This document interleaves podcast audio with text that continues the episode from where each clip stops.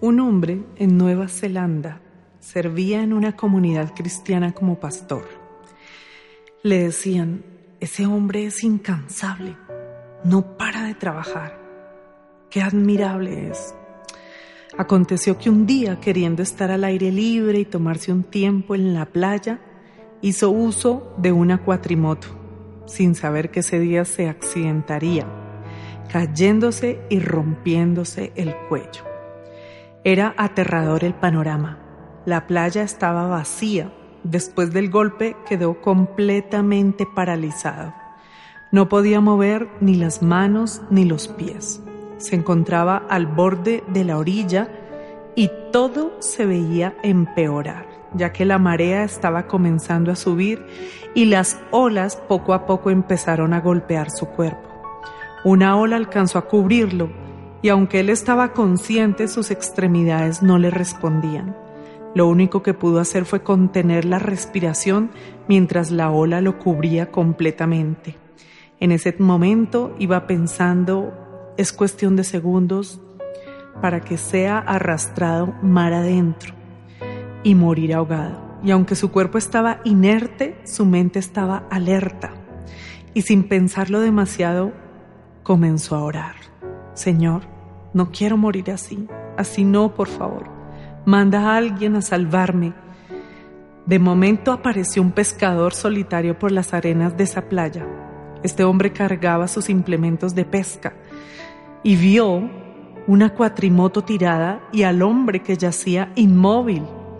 Así que corrió rápidamente y le salvó la vida justo a tiempo. Luego llamó a la Guardia Costera y lograron traer un helicóptero y llevarlo al hospital más cercano. El diagnóstico de los médicos era nada alentador, de por sí muy fatalista. Le dijeron, tu golpe fue tan severo que no podrás volver a usar tus pies ni tus manos y tu cuello está totalmente paralizado. Serás una persona cuadripléjica y lamentablemente no podremos hacer nada por ti. La noticia corrió rápidamente. Sus amigos, compañeros de ministerio empezaron a visitarlo, hicieron cadena de oración. Sus feligreses lloraban, oraban, lo acompañaban día y noche. Fue cuando solo pasaron cuatro semanas después del accidente y este hombre logró salir del hospital caminando. Es un milagro estaba sano. No hubo explicación médica porque por donde lo miraban era imposible lo que estaba sucediendo, pero el poder de la oración en conjunto, movida por la fe de ver lo sobrenatural obrando en lo natural, hizo el milagro. Los médicos mismos declaraban el milagro con sus bocas, decían en sus propias palabras, esto solo pudo ser un acto directo de Dios. El pastor Bayles Conley de Estados Unidos le visitó en Nueva Zelanda y se sentó a hablar con él y le preguntó, dime, ¿qué es diferente ahora en tu vida después de que Dios te da esta nueva oportunidad de vivir? Él le contestó, tres cosas innegociables tengo ahora para mí. La primera, mi intimidad con el Señor. Una cosa es caminar con la fe convencional de lo que dices creer y otra es verte en un punto límite de tu vida donde todo se define en segundos. Pensé que moriría. Oí el susurro de la muerte, percibí el tiempo de definición que toda persona cuando está despidiéndose de la vida experimenta y la oportunidad que le da Dios de ponerse a cuentas con Él. Mi relación con Dios cambió. Ahora somos más que íntimos, entendí la escritura, ser uno con Él.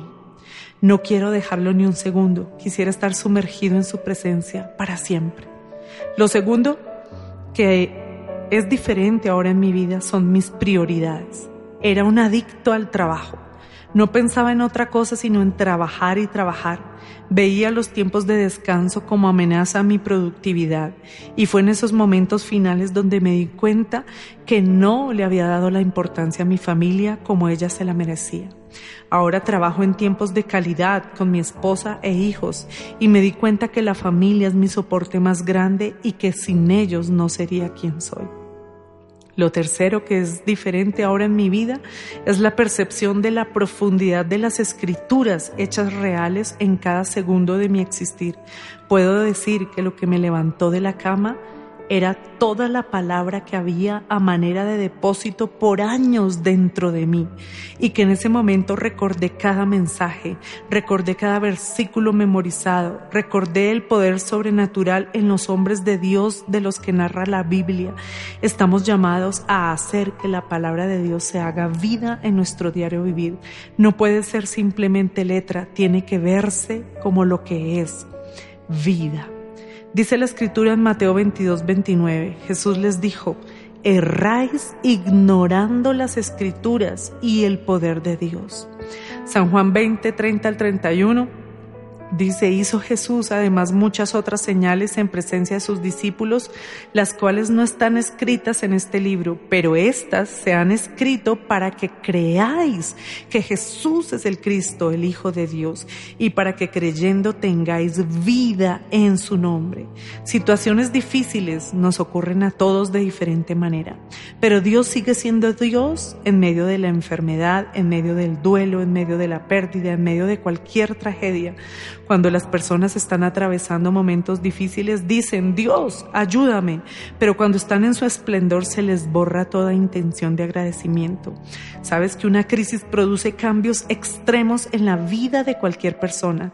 Te lleva a valorar lo que tienes, a cuidar aquello que pensaste un día que era insignificante y que ahora resulta es lo más relevante, a aferrarse a Dios no como una doctrina ni una religión, sino como tu Padre y Señor, dueño de tu a quien un día cercano o lejano no lo sabes, quieras o no quieras, sencillamente está destinado que todo hombre se encuentre ese día con su Creador para alabanza si le creyó en esta vida y le sirvió, o para vergüenza de sí mismo si operó en la tierra en incredulidad. De eso ten la seguridad que nadie escapará cara a cara con el Eterno.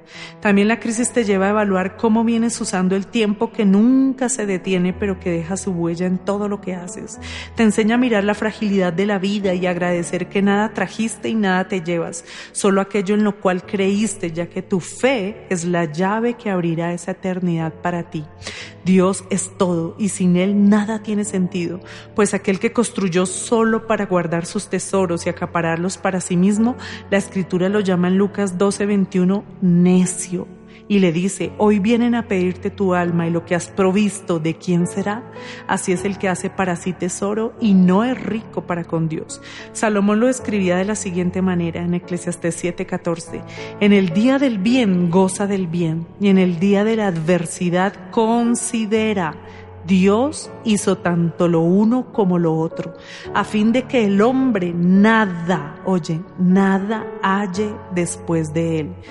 Convierte esta temporada que estás viviendo en una oportunidad de reimprontar todos tus conceptos acerca de la vida, el amor, la sexualidad, el propósito, la eternidad, lo verdadero, lo falso, tu vida espiritual, tus decisiones, tu familia, tu relación con Dios, tu eternidad y comienza a vivir con la claridad de que te confiaron la vida que tienes para que hagas algo maravilloso con ella llamado propósito. Bendiciones a todos.